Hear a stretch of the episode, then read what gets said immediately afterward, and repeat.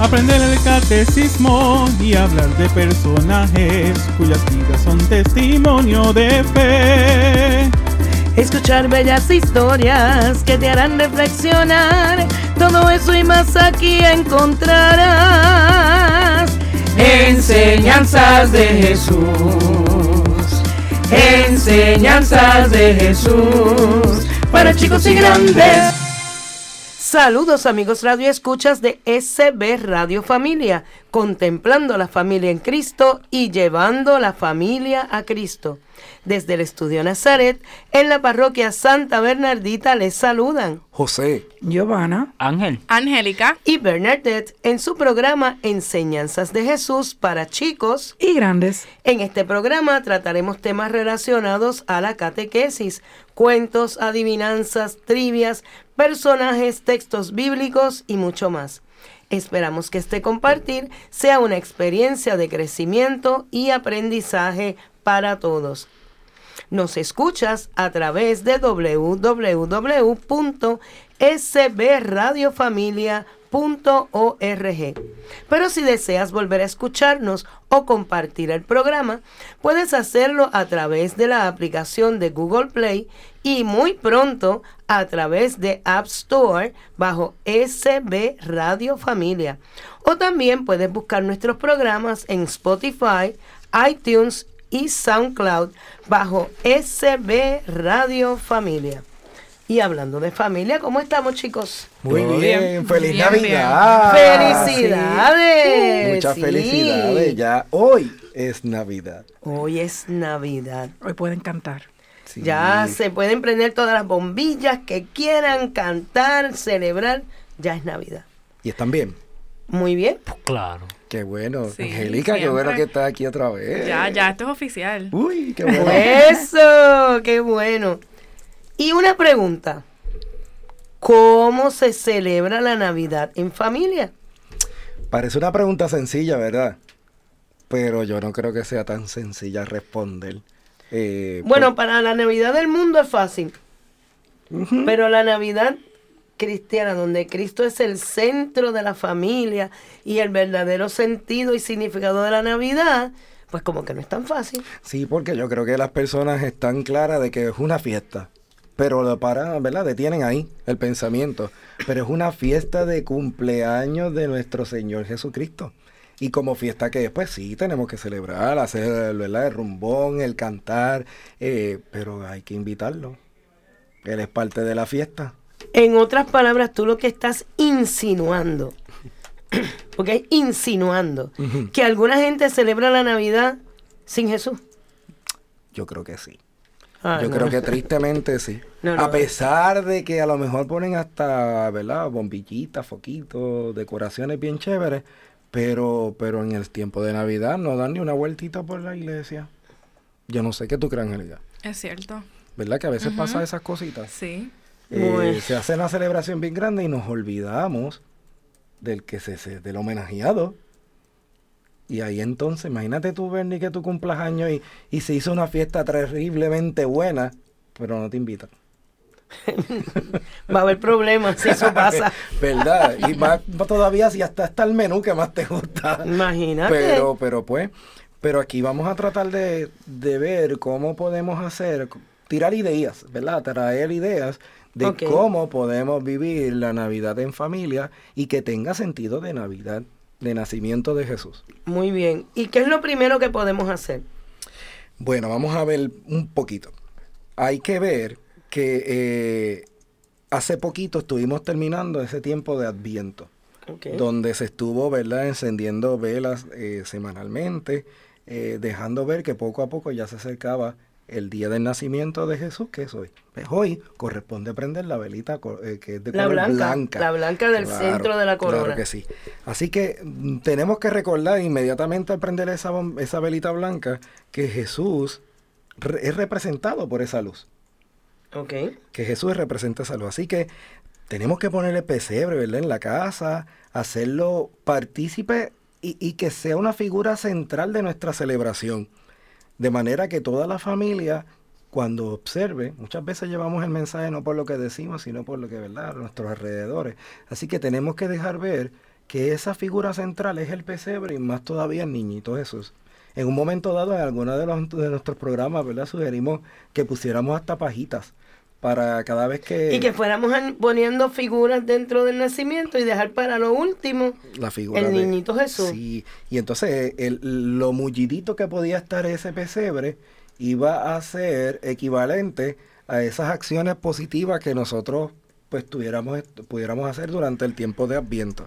Pues es un día de poder reflexionar sobre ese pesebre, de mirar ahí un poquito cómo quedó, cuán bullidito fue, si quedó como me imaginaba, si quedó un poquito más flaquito, a lo mejor, ¿qué podemos hacer ahora en el tiempo de Navidad? O si nos sorprendemos nosotros mismos de lo gordito que quedó el cojincito, ¿verdad? Sí, sí. Porque hicimos tantas cosas buenas, ¿verdad? Y, nuestra familia, los niños, que, que se puso bien mullidito. Sí, y ahí eh, este, a lo mejor reunirse en familia y empezar a hablar de esos personajes que están en el pesebre. Allí está, debe, debe estar María, ¿verdad? Como mujer principal que nos trajo a, a Jesucristo, San José, eh, ahí deben haber angelitos, ¿verdad? Animales. Pastores. Hay pastorcitos de igual manera, diferentes animales, porque sabemos que el, ¿verdad? Que el donde Jesús nace fue una cueva donde ahí también pernotaban muchos animales. Nosotros tuvimos una reflexión sobre el nacimiento, todos los ministerios de las artes en la parroquia en la, en la que yo asisto, y pusieron hasta los mendigos, porque decían que esos mendigos nos representaban a todos nosotros dentro del nacimiento, porque quizás no éramos pastores, no éramos ovejas, no éramos eh, angelitos, pero dentro de nuestra propia miseria o nuestra propia situación, podíamos también ir a adorar al niño dentro de nuestra condición, porque esos mendigos que quizás les faltaban muchas cosas, también tuvieron la oportunidad de llegar hasta allí. Así Sí, que, sí, es, es verdad, y yo creo que esa es la categoría que nos toca, no, Sí, no hay sí. más ninguna. Eh, ¿Qué más podríamos hacer? ¿Tú tienes alguna, Angélica? También dice eh, poner el, el arbolito de Navidad con adornos y luces para recordar que Jesús es la luz del mundo que vino a salvarnos y cuya presencia llena luz a nuestras vidas. Ujú, Esas bombillas tienen un significado, es verdad. Y, y quizás hoy en el día de Navidad, esas bombillitas deben de brillar más. Hay que prender algo más para que se, se note esa diferencia de que ahora es que, que nació Jesús. y algo que de anoche, y era la misa de Nochebuena, Sí, la que llaman porque ya hoy es Navidad, pero anoche debió haber hecho, ¿verdad? la que se conoce Ese como la misa de gallo, ¿verdad? La misa de gallo. Sí, Y- e- esa celebración es muy hermosa de igual manera, Muy que, es a linda. medi- que es a medianoche y, y- y se danza con el niño, muchas de las de las parroquias, ¿verdad? Para traerlo al, al, Sí, al pesebre. para el canto del Gloria, que se había dejado de cantar durante el Adviento, pero esa Nochebuena volvemos a cantar el Gloria. Ya Jesús se hace presente, Eso es así. que es hermoso también. Así que mientras usted está mirando ese pesebre, se le invita también a que rece, haga una linda oración en familia y contemple allí, eh, ahora no los personajes, sino lo que está representado. Eh, vemos amor, podemos ver más que amor, ¿verdad? Mucho amor, humildad, sencillez, unidad de igual manera. Este, porque a pesar de que era una familia compuesta de, en este caso, tres personas, la que es pequeña, ¿no?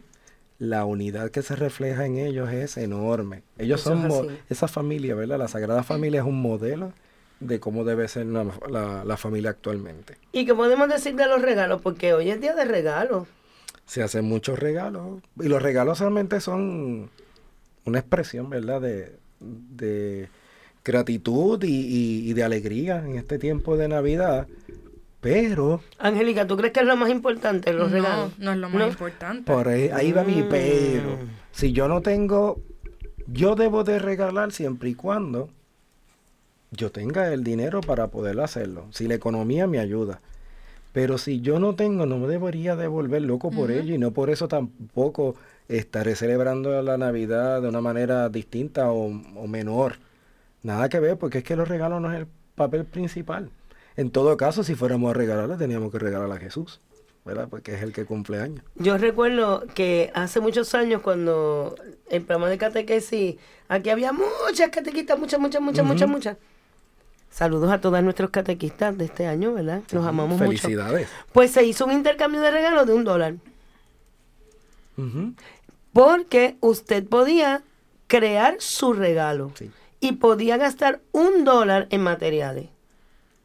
Y déjame decirte que fue una experiencia maravillosa, porque la gente se puso ultra, Creativa. ultra creativa. Y decían, pero ¿y tú pudiste hacer eso tan bello? Y salieron unos talentos que si vamos a la tienda y compramos un regalo de 10 o 15 dólares, no salen. Así que es una oportunidad para que también usted con sus niños puedan crear eh, algún tipo de, de manualidad que sirva para regalarle a los abuelitos, a los tíos, a los primitos. y es una forma de tener el regalo, pero no necesariamente invertir mucho en él. Sí, porque realmente lo que es el gesto, lo que tiene el, el valor principal, no realmente el- lo monetario como tal. Y ese día cantamos, el día de hoy cantamos cumpleaños. Claro, con los chicos en catequesis lo hicimos, lo que pasa es que no, no lo podemos hacer el día de Navidad porque ya no nos estamos reuniendo. Pero el día, el último día de la catequesis, compramos bizcochos y le cantamos cumpleaños a Jesús. Así que le invitamos a que haga compra de un bizcocho. Giovanna, me compra uno de Soraya. Y cantamos. Pero, pero Giovanna, si el presupuesto te lo permite, si que no, no. Que eso fue lo que dijo José. Pero bueno. sino que pero- se conforme pero- con el que se pueda Pero hay comprar. bizcochos de 5 dólares. Yo los he visto de ella. bueno, este, ¿qué tal también si nosotros podemos apadrinar de una manera, de alguna manera, una institución benéfica? Eso me parece también a mí muy, muy positivo, porque quizás darle un regalo físico a Jesús yo no voy a poder, Claro. pero aquellos que tienen necesidades especiales y que yo pueda aportar de alguna manera, yo le pueda dar Si conocemos una persona que está, por ejemplo, en un tratamiento de cáncer, que sabemos que conlleva unos gastos de distintas cosas, pues usted puede decirle, pues mira, yo no pu- tengo mucho, pero esto que tengo te lo doy con amor para algo que tú puedas necesitar. Y es una manera de regalarle a Jesús eso porque en cada uno de nuestros hermanos está Jesús. Así que, Y ahí me parece a mí que Jesús se va a regocijar muchísimo también, ¿verdad? claro. Eso es bien, bien chévere. Este, ¿y qué tal de una, una dinámica de escribir una cartita en Navidad, pero en familia? ¿Verdad? Tanto los papás como usualmente son los hijos, pero que también los papás sean partícipes de esa, de esa carta, de manera que demuestre el amor que se tiene, ¿verdad? Tanto dentro de la familia, pero, con, pero para con Jesús, de igual manera. Eso está muy bonito. Eso es otro, otra manera de poder este, vivir, ¿verdad? Siempre hay cena de igual manera. Y no tenemos que hacer oración solamente en acción de gracia. En esa cena de Navidad nos podemos reunir de igual manera en familia. Y a pesar, aparte de darle las felicitaciones a Jesús y entre nosotros mismos, también sacar ese espacio de oración para, para adorarle y alabarle. Y algo importante es que debemos hacer el propósito de hacer una buena obra una vez al mes para el siguiente año. Porque a veces en Navidad todo el mundo regala todo el mundo, y el resto del año la gente padece de unas cosas. Así que podemos hacer el propósito de mensualmente a dar un detalle a alguien recordando a Jesús. Yo sé que si hacemos esas cositas, nuestra Navidad va a ser más feliz. Pero yo tengo una adivinanza. Oh, Yaneli apunta. Un pastor vio en el campo lo que un rey no pudo ver, ni el pontífice en su silla, ni el padre con su gran poder. Ahí, vuelve y repite Un eso. pastor vio en el campo lo que un rey no pudo ver, ni el pontífice en su silla, ni el padre con su gran poder. Y la respuesta la ofreceremos en el tercer segmento de este su programa Enseñanzas de Jesús para chicos. y grandes. Ya Un volvemos. rey no pudo ver.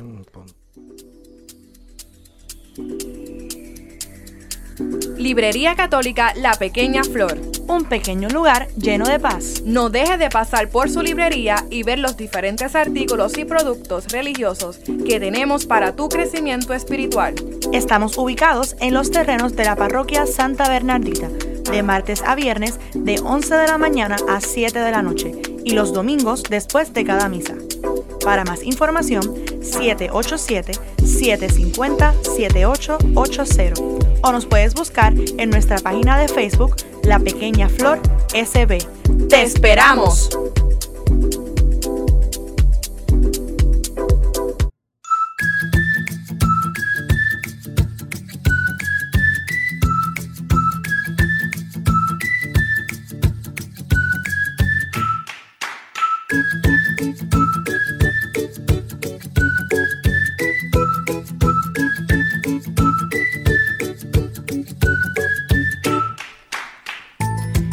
Nuestro segundo segmento de enseñanzas de Jesús para chicos y grandes, tenemos el santo del día. Y hoy vamos a hablar de San Nicolás de Bari. Santa Claus, Santa Claus. Mire, ¿No? ¿Ese es Santa Claus? Sí. no. San Bueno, Nicolás. San de- Nicolás, este, tenía- a lo mejor tuvo una misión algo parecida, pero no a gran escala así, ni mercadeado, ni nada por el estilo. Pero Ay, Ángel nos va- va a ir contando. Va a tener que explicarme. Bueno. ¿Por qué? Porque la gente cree que este regordete Santa Claus, este famoso, porque sale en una marca bien reconocida de refresco y la mercadea muy bien. Este, pues e- e- ellos reflejan y, to- y ven toda la Navidad como si fuese Santa Claus, pero realmente la Navidad, ¿qué es la Navidad? ¿Quién es? Estuvimos hablando Cristo de eso. Cristo es la Navidad. Pues entonces nosotros queremos poner a su perspectiva quién realmente fue San Nicolás, porque existió. Mm, o sea que no es un invento. No es un invento, tampoco vivía en el Polo Norte. Ya, ya Bernardés nos dijo, es de Bari. ¿Ok? Así que él no viene del Polo Norte. Este, pero Ángel nos va a ir hablando de él. ¿Qué nos dices, Ángel? Pues San Nicolás, eh, pues él era obispo en Mirra, pero cuando los musulmanes este, pues toman Turquía, pues sus reliquias se llevan a Bari en Italia. Por eso es que se dice de Bari, pero él es de Mirra. Es de Eh, Turquía. Él es de Turquía. Este, pues, él, él era obispo y fue, se lo hicieron obispo desde muy joven. Este, según las leyendas, porque en verdad no tenemos nada claro sobre él. Este, pero, este, pues fue hecho obispo muy joven y eh, fue encarcelado durante la persecución de Diocleciano y después fue liberado, ¿verdad? Y estuvo presente en el concilio de Nicea, que es Famoso. en donde se hace la gran mayoría de nuestro credo largo. Claro. Y, y Ángel, esa inquietud que él tenía por ayudar a los pobres, a los más necesitados, porque él siempre tuvo esa inquietud. de- Ujú. fue- ¿Le salió de grande ya siendo obispo o eso viene desde sus inicios cuando él todavía no era obispo? ¿Cómo fue? Pues, pues él era muy generoso desde niño. Este, él es patrono de los niños. Sí, de verdad. bien. Qué bien. Es patrono de los niños. Pero este, pues él siempre fue muy generoso. Él pensaba que era un pecado, que se le decía a sus padres que sería un pecado no repartir mucho después de que Dios había dado tanto. Qué siendo niño. Y profundo para un niño. Y era de una familia pudiente, pero este, ¿verdad? Cuando sus padres murieron, pues él donó toda la riqueza de su familia a, a los pobres y se fue también a un monasterio, así que siendo, él se queda huérfano pequeño y él dona todo, o sea, pequeño me refiero que debe ser como adolescente, joven, él dona todo, todo, todo para los pobres y necesitados y entonces se va a un monasterio. ujú. Wow, cómo habla de su corazón, ¿verdad? Sí, es bien desprendido entonces. Una cualidad, ¿verdad? Que, que, que entonces trae el, el Santa Claus, ¿verdad? Que ponen Y ahora. aquí habla de la historia que yo te comentaba, de, de, de las jóvenes, Ajá. de las tres doncellas. ¿Qué fue lo que pasó? Pues este, pues pasó que en una ciudad, pues este señor tenía tres hijas y no las lograba casar, pues porque era pobre, ¿verdad? En ese y tiempo, había pues. que dar una dote. Había que Exacto. y no tenía para darla. Así que pues no le quedaba dinero para mantener a su hija, así que pues ya él había tomado la decisión de que iba a, pues A a prostituir a su hija, ¿Cómo? pues para poder mantener. Pero no tenía manera. No tenía No las de- podía casar, no las podía mantener, no podía hacer nada, pues las iba a poner a prostituir para que de ahí sacaran el dinero. Ay, qué ay, ay. triste. Exacto. Así que pues San Nicolás, que quizás de aquí es que viene entonces... La eh, historia de la chimenea. Ajá, eso pues fue que ellos no tenían chimenea, pero este pues... por la ventana. Pues él, pues, por tres días, este, cada noche echó una vez por la ventana una bolsa con moneditas de oro. Este, hasta que pues el anciano logró tener el dinero para poder El casar a su de hija. cada La una de dote sus de cada una de las hijas. Wow, qué brutal. Y fíjate que dice que mencionaste que era un anciano. Así que ya las chicas deben ser grandecitas. Bueno, si ya pensaba en ya prostituirla, pensaba, pues, Bendito ya, no- ya habían perdido la esperanza. Exacto. Bendito Dios. Qué bueno Sí. que él llegó por allí entonces. entonces de ahí es que pueden asumir que tal vez es que viene el mercadeo este bien grande de el Santa Claus este am, occidental, que es el que nosotros tenemos acá en esta área, de que de que va por ahí, por este por el mundo repartiendo juguetes a todos los niños necesitados. Pues porque eso era lo que hacía este obispo. Este obispo pues repartió a los necesitados desde pequeño. Wow, qué espectacular eso. Qué bien. Y, y por ahí hay una leyenda, Angélica. sí. ¿Qué, di- qué dice la leyenda? Pues la leyenda cuenta que un día San Nicolás fue a comer en una, eh, a una taberna y le sirvieron un plato de carne. El santo, enfurecido, dijo al tabernero que se, tra- que se trataba de carne humana. ¿Cómo es? Sí. De hecho, se trataba de carne de tres niños que el malvado carnicero asesinó y que al ver los restos el santo resucitó. Por esta razón, San Nicolás es patrono de todos los niños. Wow. Wow, qué leyenda, pero qué fuerte, ¿verdad? Pero es que eso está bien fuerte. Ay.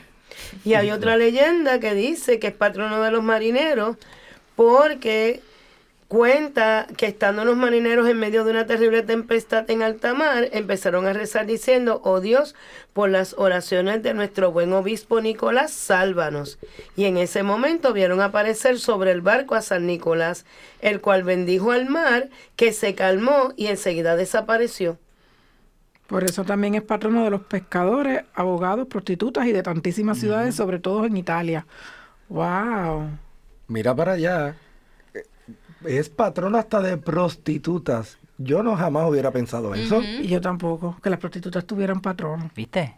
Para que vean. Pero quizás mundo- relaciona con el caso de las jóvenes, Para que que, las protegió Sí, de sí, que no sí. tuvieran que No. prostituirse. Eh, eh, Ajá, eh, por eh, eso es que le Para que la saque de piden para que la saque de prostituta. No es para que le haga el negocio. Claro, hay que- hay que aclararlo porque la gente va a decir, no, no, "Eh, no. hello", No es es para que la no es para saque de esa situación que muchas veces caen en ella por la misma necesidad Como, económica. como pasó en la como historia. pasó en la historia. O sea, si ellas hubiesen caído, no era que ellas los estaban buscando, sino pues a lo mejor, como tú dices, perdieron la esperanza de que ya se podían casar, que era lo que ellos estaban tratando de hacer las cosas bien. A lo mejor pierden la esperanza y dicen, pues esta es la única opción que hay, pues vamos a hacer esta opción. Sí, no pierdan, no vuelvan a tergiversar la historia y la imagen de San Nicolás, que allá ahora eh, solo no solo lleva juguetes por todo el mundo, sino que también le consigue trabajo a la prostituta. No, eso no es lo que No, estamos no, diciendo. Que, espérate. No. Bien. ¿Y dónde se le rinde culto a San Nicolás? Pues, De alguna este, forma. Pues sus reliquias están en Bari, que es en Italia.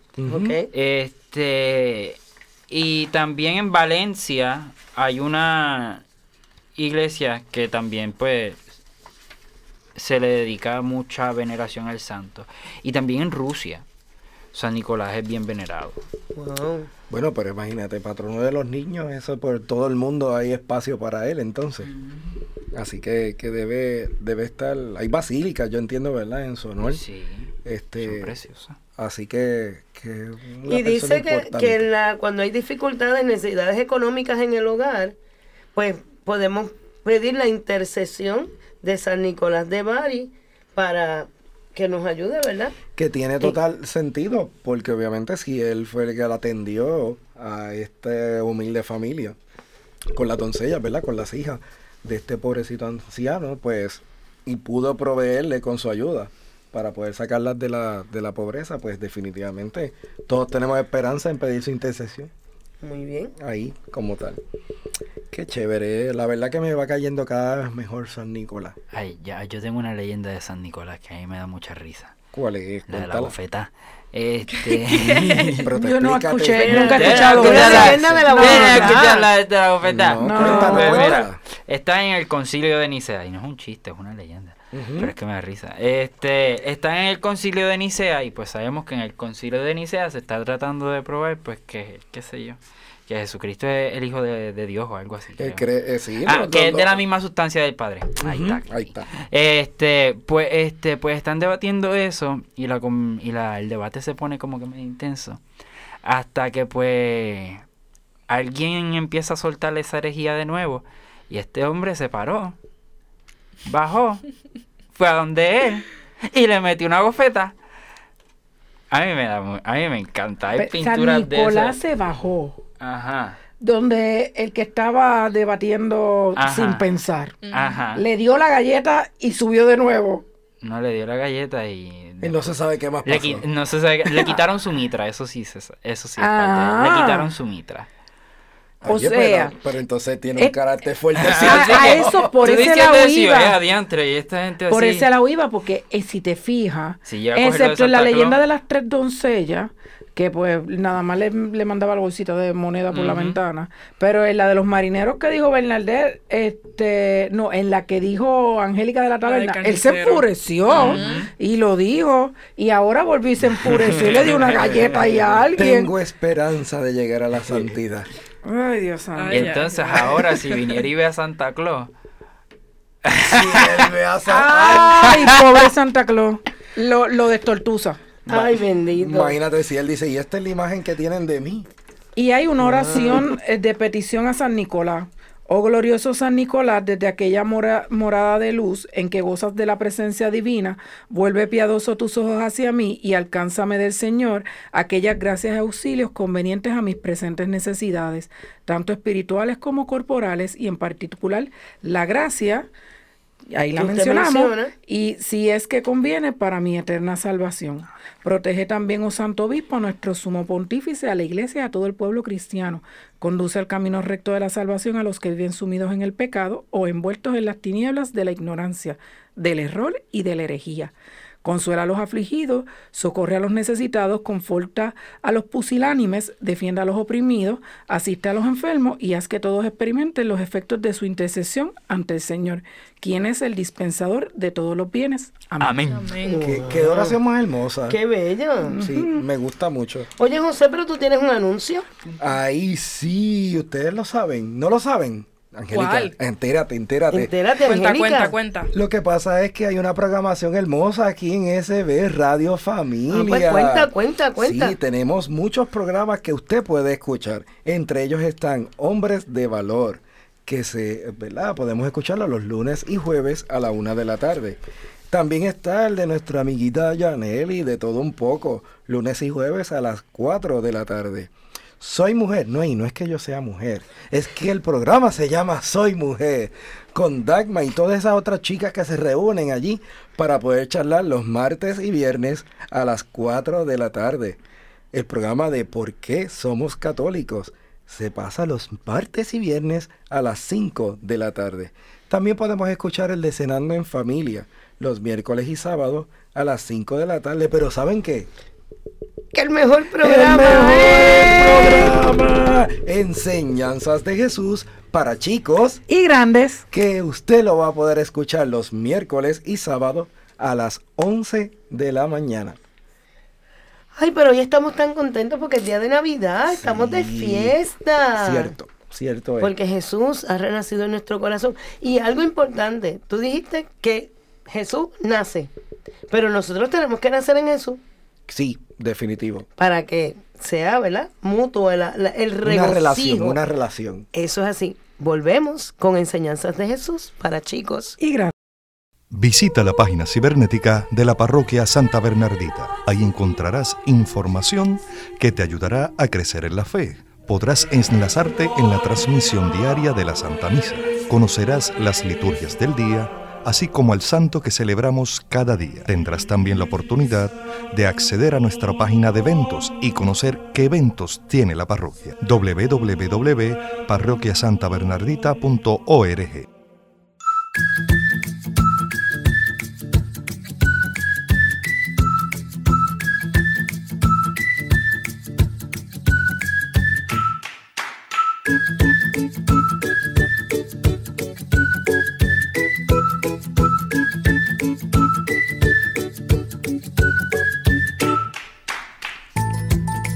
En nuestro tercer segmento de enseñanzas de Jesús para chicos y grandes tenemos nuestro tema de catequesis. Y el tema es los orígenes paganos de la Navidad. Son un mito sin fundamento. ¡Qué tema! Oye, pero esto es profundo. Es profundo y es que lo que ocurre es que siempre hay, ¿verdad? Un rumor, ¿verdad? Un rumor eh, donde el día de Navidad, que es el 25 de diciembre, este, tiene un origen como tal pagano. Y entonces quisimos traerle un poco de este tema para poder Aclarar, aprender, ¿verdad? aclarar y aprender como tal. Permítame así leerles algo. Dice aquí, el William Tai, el profesor de historia de la Universidad de Molenberg, publicó en diciembre del 2003 un análisis sobre el origen de la fecha de la Navidad cristiana en el 25 de diciembre, negando que se tratase de una fecha que buscase suplantar una fiesta pagana previa, como acusan a veces algunos neopaganos, ciertos grupos protestantes y revisionistas históricos. Así que los, orígenes paganos de la Navidad son un mito sin fundamento histórico, asegura el profesor eh, y especialista para los siglos allá 16 al 18, donde puede localizar las personas que se reinventaron esta idea del origen pagano, siendo el protestante alemán Paul Ernst Jablonski y el monje francés Jean Hardoin, Hardoin, ¿verdad? Así que aquí vamos a tratar un poco sobre eh, ese tema para poder entenderlo un poquito más allá de, del origen real del 25 de diciembre y que el motivo no es pagano como tal. Pues dice que muchos cristianos creen que el cristianismo celebra el nacimiento de Cristo el 25 de diciembre porque los padres de la iglesia se apropiaron de la fecha de un festival pagano. Casi nadie da importancia a este hecho, excepto algunos grupos marginales de evangélicos americanos que parecen interpretar que ello convierte a la Navidad en un festival pagano. Y cuando decimos pagano lo que queremos decir es más bien como mundano. Para que podamos entender bien que no tiene ninguna connotación religiosa eh, como tal. Pero resulta bien interesante saber que la opción del 25 de diciembre es el resultado de los intentos realizados por los primeros cristianos para averiguar la fecha de nacimiento de Jesús, basándose en cálculos del calendario que nada tenían que ver con los festivales pues, paganos. Así que no es que estemos viendo ninguna fecha pagana para convertirla en cristiana, sino que se estaba ya buscando, recalculando, ¿verdad? Más bien en la historia, en qué momento aproximado Jesús entonces sí nació. Y al contrario, el- este, ya que el Festival Pagano del Nacimiento del Sol Invicto, instituido por el emperador romano Aureliano el 25 de diciembre del, do- del 274, fue casi con toda certeza un intento de crear la alternativa pagana a una fecha que ya gozaba de cierta importancia para los cristianos romanos. Así pues, los orígenes paganos de la Navidad son un mito sin fundamento histórico. O sea que la fiesta cristiana Vino primero. vino primero Sí. y el otro se copió de la fecha. Vale nada más ver el número del año. Claro. Sí, porque en el 274 ya habían pasado 274 años del nacimiento de Jesús. Exacto. Y Valga la, esa redundancia. y la idea de que la fecha fue sacada de los paganos se remonta a dos, estudi- a dos estudiosos de finales del siglo XVII y principios del siglo XVIII. Eh, Paul Ernst Jablonski, un protestante alemán, pretendía demostrar que la celebración del nacimiento del Cristo el 25 de diciembre era una de las muchas paganizaciones del cristianismo que la iglesia del siglo IV había adoptado como una de, las muchas degeneraciones que habían transformado el cristianismo apostólico puro en catolicismo. ¿Ves que era, eh, era algo más hecho de cristianos internamente que... Así que, y el segundo fue de Dom Jan Hardwin, un monje benedictino que intentó demostrar que la Iglesia Católica había adoptado festivales paganos para fines cristianos sin paganizar el Evangelio. En el calendario juliano, creado en el año 45 a.C., bajo Julio César, el solsticio de invierno caía el 25 de diciembre y por tanto a Jablonski y a Hardwin les pareció evidente que esa fecha debía haber contenido obligatoriamente un significado pagano antes de haber sido cristiano. Pero en realidad la fecha no había tenido ningún sentido religioso en el calendario festivo pagano en tiempos anteriores a Aureliano, y el culto al sol tampoco desempeñaba un papel importante en Roma antes de su llegada. Como vemos, no, no, no, no, hay, No una, no hay un vínculo, no, hay un vínculo. O sea, es puro chisme. Es puro chisme. literalmente, literalmente. Es puro ¿verdad? Que yo, lo, que yo lo resuma tan, Y tan malas interpretaciones. poquitamente, pero es puro chisme. Pero es que así lo entendemos todo, a mí me parece muy bien. Es lo que queríamos aclarar y ahí estamos viendo clarito que esto fue puro chisme. Muy bien. ¿Qué más podíamos Y, sacar y acá? dice aquí que en, el- en- en los templos del sol en Roma celebraban su festival uno el 9 de agosto y otro el 28 de agosto. Sí, que no Por lo tanto diciembre. está completamente Fuera de- alejado de, la de fecha, fecha. del Ujú. 25 de diciembre. Así Claro. que Y cayeron en desuso para el siglo II, imagínate. imagín- Y miren, y una cosita también que se sabe es que realmente Aureliano, que gobernó desde el año 270 hasta su asesinato, que fue en el 275, él era hostil hacia el cristianismo. Así que si ya tenía esa eh, ¿verdad? idea preconcebida. Incluso puede haberlo utilizado para contrarrestar el simbolismo del sol de justicia. Sí, es que el cristianismo sí. primitivo era un símbolo bastante Sí. importante. Sí, sí, sí, tienes razón. Eh, pero imagínate, si ya sus pensamientos eran hostiles contra los cristianos, pues obviamente pues cualquier cosa iba a servir para poder crear batalla. E- e- Ese era su, su, su fin, era poner mal a los cristianos, ¿verdad? Para seguir ahí con su hostilidad. Ujú. Al crear esa nueva festividad, su intención era que el 20 día 25, en que comenzaba a alargarse la luz del día y a cortarse la oscuridad, fuera un símbolo del, esperado renacimiento o eterno rejuvenecimiento del imperio romano, que debía ser el resultado de la perseverancia en la adoración a los dioses, cuya tutela, según creían los romanos, había llevado a Roma a la gloria a gobernar al mundo entero, y así podía solaparse con la celebración cristiana, mejor aún todavía. Ahí es que está detrás la idea. Claro, y cuando vemos entonces ahora los cálculos navideños, antes de tener una fecha litúrgica, eh, es cierto que la primera prueba de, de una celebración cristiana en 25 de diciembre como fecha de la Navidad del Señor se encuentra en Roma, algunos años después de Aureliano, que fue para el año 300 336 después de Cristo. Pero sí hay pruebas de, de es- del este griego y del oeste latino, donde los cristianos intentaban averiguar la fecha del nacimiento de Cristo mucho antes de que lo empezaran a celebrar de una forma litúrgica, incluso en los siglos II y III. De hecho, las pruebas indican que la atribución a la fecha del 25 de diciembre fue una consecuencia de los intentos por determinar cuándo se debía celebrar su muerte y resurrección. Wow, qué interesante eso. Mm. Eso. Suena, suena bien interesante, ¿verdad? Que ahí, que realmente no, no era buscando una relación externa, sino que con él mismo, con los acontecimientos de su propia vida.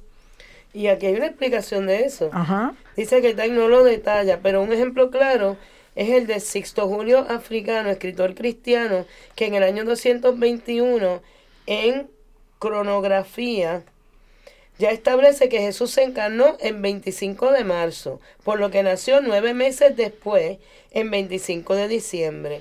Esto lo escribe en medio siglo antes del 200, en el, antes que en el 274 Aureliano cree una fiesta para el 25 de diciembre en Roma.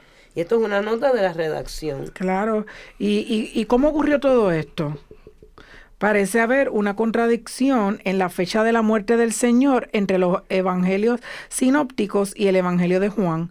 Los sinópticos los, la situarían en la Pascua de los judíos, después de la última cena, la noche anterior, mientras que Juan la describiría en la víspera de la Pascua, en el momento en que los corderos eran sacrificados en el templo de Jerusalén para el ágape que tendría lugar después de la salida del sol ese mismo día. Parece que ahí había un medio conflicto con la fecha. Es, que esos calendarios a veces no es tan fáciles de, mirar. Díganselos a los chicos de, que hacen la confirmación que se vuelven locos en esa, en, esa, en, esas clasecitas se vuelven locos. Pero la solución a esta cuestión implica contestar a la pregunta de si la Santa Cena fue un ágape pascual o una cena que tuvo lugar un día antes, lo cual pues no, no en, en este escrito no lo está, no lo estudiaron, sino que ellos basta con decir que la primitiva iglesia siguió a Juan y no a los sinópticos, y por tanto creyó que la muerte de Cristo había tenido lugar el 14 Nisan, de acuerdo con el calendario lunar judío. Y así es como yo creo que se calcula también este la cuaresma y todo con el, con el calendario Nisan. Por eso es que esa fecha es movible, porque se va a basar en, en, la luna, realmente. Siempre el, la Pascua judía se celebra en la luna llena, ese, ¿verdad? ese día de Pascua es el más cercano a la luna llena, eh, luego del 25 de marzo, que ¿verdad? lo que viene siendo el cambio hacia la primavera. Así que posterior a esa fecha, inmediatamente veamos la luna llena. Ese domingo que quede en o después de esa luna llena es el día de la Pascua judía. Por, por tanto, cuando estén, vemos los estudiosos más modernos, ellos están totalmente de acuerdo por lo que José está explicando y muestran que, que la muerte de Cristo pues debe haber tenido lugar en el año 30 o en el año 33 después de Cristo, ya que estos son los únicos años de esa época en que la vigilia de Pascua podía haber caído en viernes. Las posibilidades son, por tanto, el 7 de abril del 30 o el 3 de abril del 33. De ahí es que viene que ellos se inclinan a este a, Juan y no a los sinópticos. Pues tiene mucho sentido. Y ahí es que está el margen de los tres años, porque pensaríamos en el 3 de abril del 33, que sería el más exacto. Pero podemos dar ese margen de que, ¿verdad? Tres años ahí para el 7 de abril del 30. Claro. Y entonces cae lo que Bernaldez nos explicó de lo del 25 de marzo y el 25 de diciembre. Pues todo cae, encaja como es. Así que no es, no nos parece que sea este una, una idea muy entonces es una fiesta cristiana. Definitivo, definitivamente, no hay duda de ello. Este, el 25 de diciembre es fecha del nacimiento de Cristo y eso no debemos de ponerle en ningún tipo de duda, ¿verdad? Este, no está influenciada ni tiene que ver nada con las influencias paganas.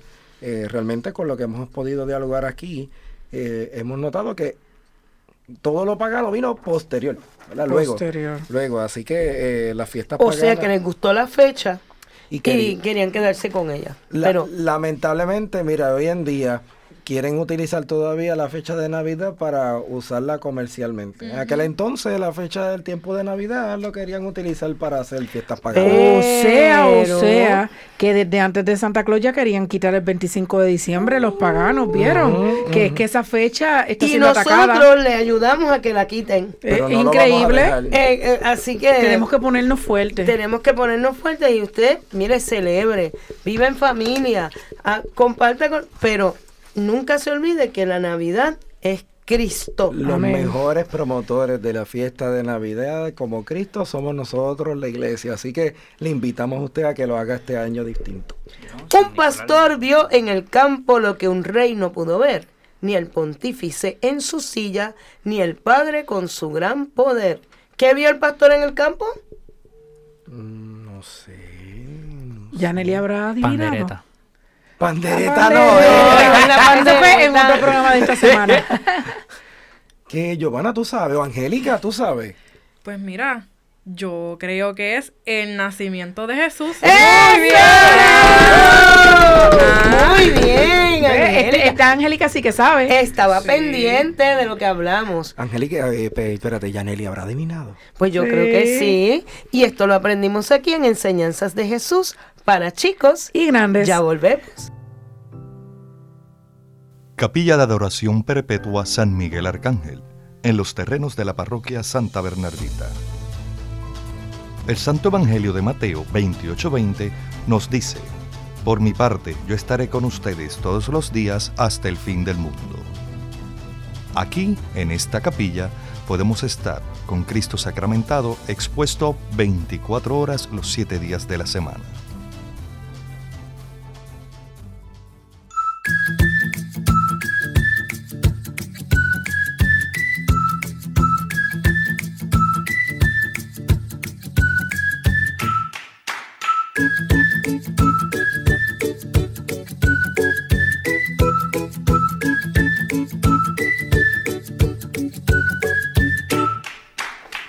Deseas ser amigo de SB Radio Familia y te nace ayudar en continuar con esta gran misión, con tu donativo podremos seguir ofreciendo programación sana, amena y de calidad para toda la familia.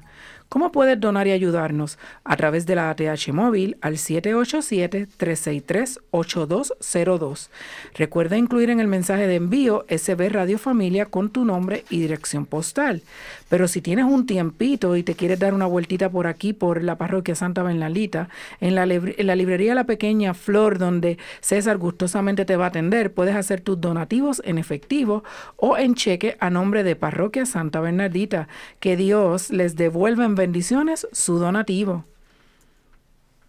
Bueno, y vamos al cuento.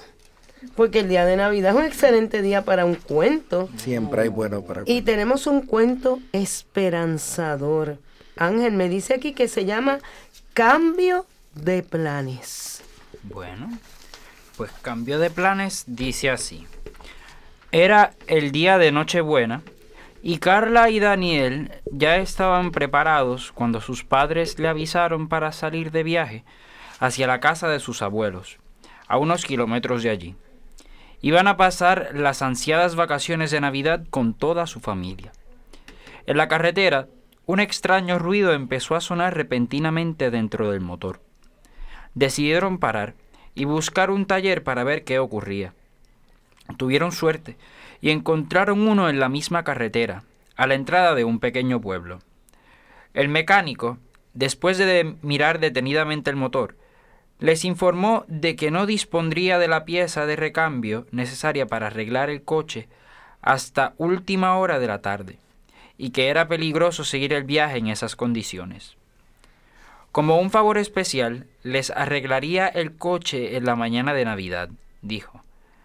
Y luego les explicó dónde estaba un pequeño hostal para pasar la noche. Fueron a cenar pronto, al albergue indicado, atendido por una amable señora. Tomaron una sopa caliente que les supo riquísima y después de una carne asada deliciosa y un flan casero de postre. Bien abrigados pasaron, pasearon por el pueblo. Todo el mundo había salido a pesar del frío. Carla y Daniel iban aburridos, protestando por la mala suerte de haber caído en ese pueblo tan pequeño, mientras que sus padres se tomaron el contratiempo con buen humor. En la plaza del pueblo encontraron un gran árbol de Navidad y un bonito nacimiento a la puerta de la iglesia. Jugaron con unos niños un buen rato y quedaron con ellos para jugar el día siguiente después de comer. Asistieron a la misa de gallo, cantaron villancicos y fueron a adorar al niño Jesús. Y aunque lo pasaron muy bien y vieron la Nochebuena de una manera especial, todos echaron en falta a sus abuelos esa noche. A la mañana siguiente fueron a dar un paseo por el campo y vieron cómo se aproximaba un rebaño de ovejas. El pastor alzó su garrote a modo de saludo.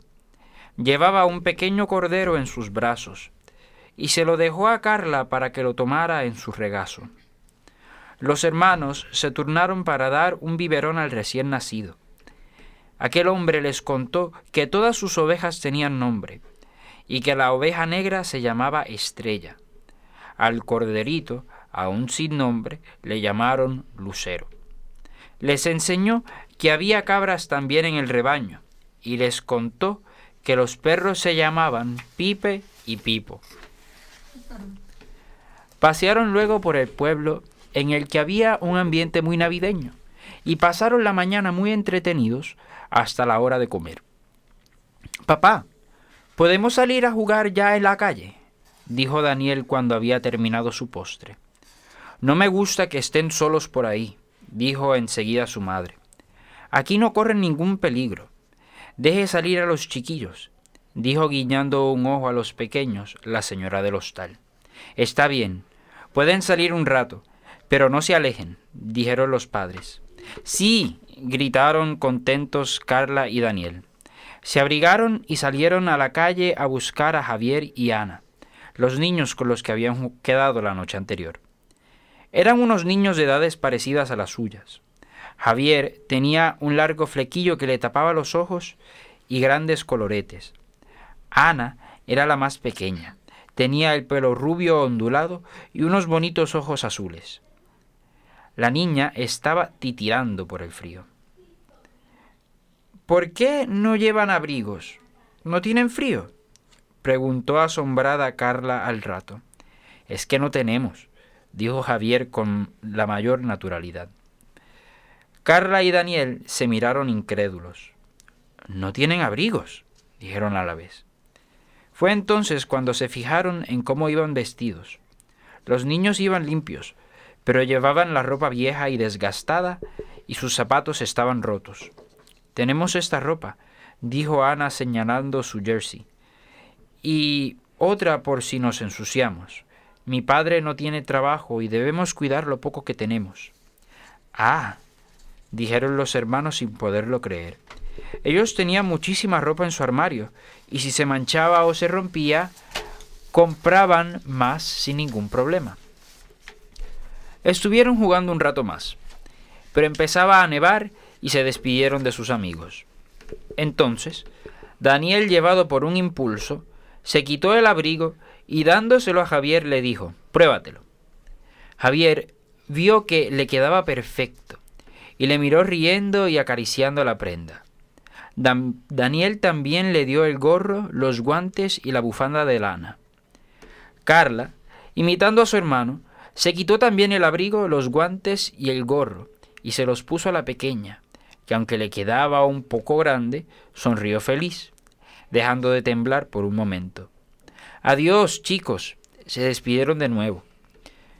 Nos vamos a pasar las vacaciones de Navidad con mis abuelos, y corrieron al hostal en busca de sus padres a resguardarse del frío. ¿Ya salíamos a buscarlos? dijeron los padres en la puerta del hostal. ¿Dónde están sus abrigos? preguntaron extrañados. Carla y Daniel empezaron a contarles atropelladamente que habían conocido a unos niños que no tenían abrigos, y les habían dado los suyos. No tenían abrigos, repitió Carla, haciendo una mueca de dolor. Ana tenía mucho frío, insistió la pequeña, temiendo la reprimenda. Cuando suceda algo así, deben avisarnos a nosotros, dijo su padre. Menos mal que tienen más ropa de abrigo en la maleta. Y en lugar de regañarles, como los niños temían, les abrazaron emocionados, porque habían demostrado tener un gran corazón. Acaba de llamar el mecánico del taller, dijo el padre. El coche está listo. Salieron del pueblo justo unos minutos antes de que llegaran Javier y Ana con su madre preguntando por ellos. Estaban muy agradecidos de que les hubieran dado la ropa que tanta falta les hacía, y se quedaron callados mirando a la carretera con la vista perdida. Después de contar todo lo ocurrido a sus abuelos y primos, Carla y Daniel se fueron a la cama muy cansados. Los dos niños sonrieron en la oscuridad antes de dormirse, recordando a sus amigos, el biberón que habían dado a Lucero, el cordero recién nacido, y pensando en el divertido día que habían pasado en ese pequeño pueblo que al principio les había parecido tan aburrido. Siempre recordarían ese bonito día de Navidad porque había sido diferente. Qué tierno, ¿verdad? ¿Verdad que bonito. Sí, fue un cambio de planes total. Sí. Gatito, El título que tiene, Cambio de Planes. Eh, qué bonito porque en realidad a veces suceden cosas que no esperamos y, podemos hasta molestarnos por eso, por esos sucesos. Sin embargo, mira la oportunidad que se dio ahí tan espectacular que el Señor les tuvo. y una oportunidad de que los niños mostraran los valores que habían aprendido en el hogar. Ujú. Exactamente. Es, es- es un cambio de planes para llevarte a ti a vivir algo más profundo y de manera distinta. Porque ya entonces no es una prédica de que tú debes hacer o no debes hacer, ya tú vas a hacerlo, es la acción.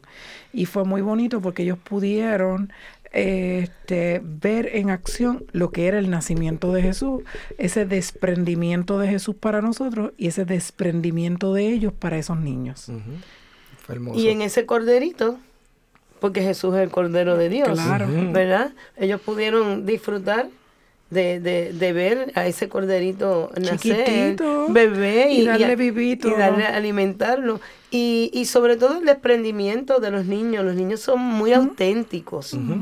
Nosotros los adultos somos los que a veces les quitamos esa autenticidad. Perdemos la, la Y- magia. Y, y le decimos, porque el papá dijo, debieron haberme dicho, Sí, antes de... Gracias a Dios que había otra ropa, porque posiblemente si no hubiera habido otra ropa, el papá le dice, no, pero es que tú no tienes otra, aunque el closet estuviera lleno.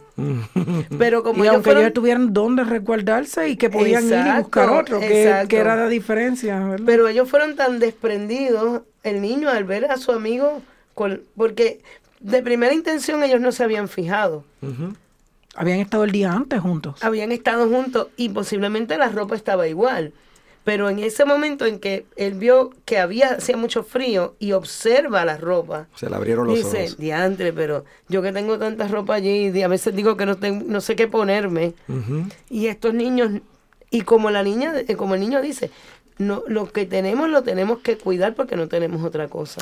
Y, y hace poquito yo, ah, ¿verdad? En familia, acá, Giovanna, César, Michelle, estuvimos en, en New York, ¿verdad? Este, y hacía bastante frito por allá. Desprenderse de ropa de ese tipo, de abrigo, de gorro, de guantes, sabiendo que hay un ambiente bien frío. Que está peludo el frío. Definitivamente tiene más valor, porque no es lo mismo que yo te lo dé en mi casa, que está calientito, a que te lo dé en la calle, porque veo que tienen necesidad. Así que esos chicos se desprendieron de algo que, que más que el abrigo era una parte de sí. Eso una es parte de sí. Y en este día de Navidad queremos terminar nuestro programa con la oración por la familia de la Santa Madre Teresa. Padre Celestial, nos has dado un modelo de vida en la Sagrada Familia de Nazaret. Ayúdanos, Padre amado, a hacer de nuestra familia otro Nazaret, donde reine el amor, la paz y la alegría, que sea profundamente contemplativa, intensamente eucarística y vibrante con alegría. Ayúdanos a permanecer unidos por la oración en familia, en los momentos de gozo y de dolor.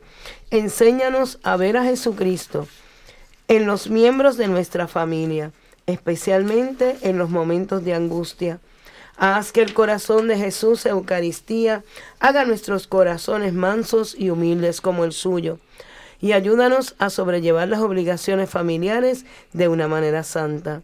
Haz que nos amemos más y más unos a otros cada día, como Dios nos ama a cada uno de nosotros, y a perdonarnos mutuamente nuestras faltas, como tú perdonas nuestros pecados. Ayúdanos, oh Padre amado, a recibir todo lo que nos das y a dar todo lo que quieres recibir con una gran sonrisa. Inmaculado Corazón de María, causa de nuestra alegría, ruega por nosotros, santos ángeles de la guarda, permanezcan a nuestro lado, guíennos y protéjanos. Amén. Amén. Y en este día queremos desearles a todos una feliz Navidad. Una feliz Muchas Navidad, felicidades y, una- felicidades. y un año nuevo lleno de mucho de Jesús, ¿verdad? Que esté siempre en el corazón de cada uno de ustedes. Una Navidad llena de Cristo, porque tener Navidad sin Cristo es no tener Nada, Navidad. Nada, no tener nada. Así que no solo haga que renazca ese Jesús en su corazón, sino que busque cultivar el que ese Jesús también renazca en el corazón de todo aquel que usted toque. Tener Navidad sin Cristo es no tener Navidad. Tener Navidad sin Cristo es no tener Navidad. Felicidades. Felicidades. cuyas vidas son testimonio de fe. Escuchar bellas historias que te harán reflexionar. Todo eso y más aquí encontrarás. Enseñanzas de Jesús. Enseñanzas de Jesús para chicos y grandes.